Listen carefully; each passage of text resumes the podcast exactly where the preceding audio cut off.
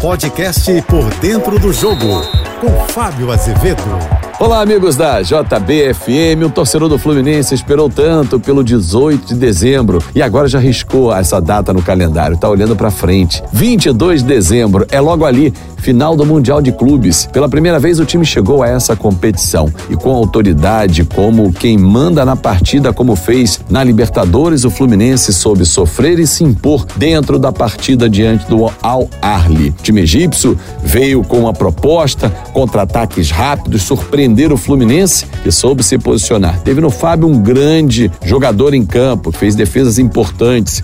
Martinelli, um monstro no meio-campo ao lado do André. Duas peças fundamentais que dão equilíbrio ao time mais velho, com Cano, Queno, eh, Marcelo, Felipe Melo, e esses caras são os motores da equipe tricolor. Inclusive o Marcelo, por muitas vezes, ele sai da lateral esquerda, vai por dentro, pelo meio ou na lateral direita e quem aparece na esquerda é o Martinelli.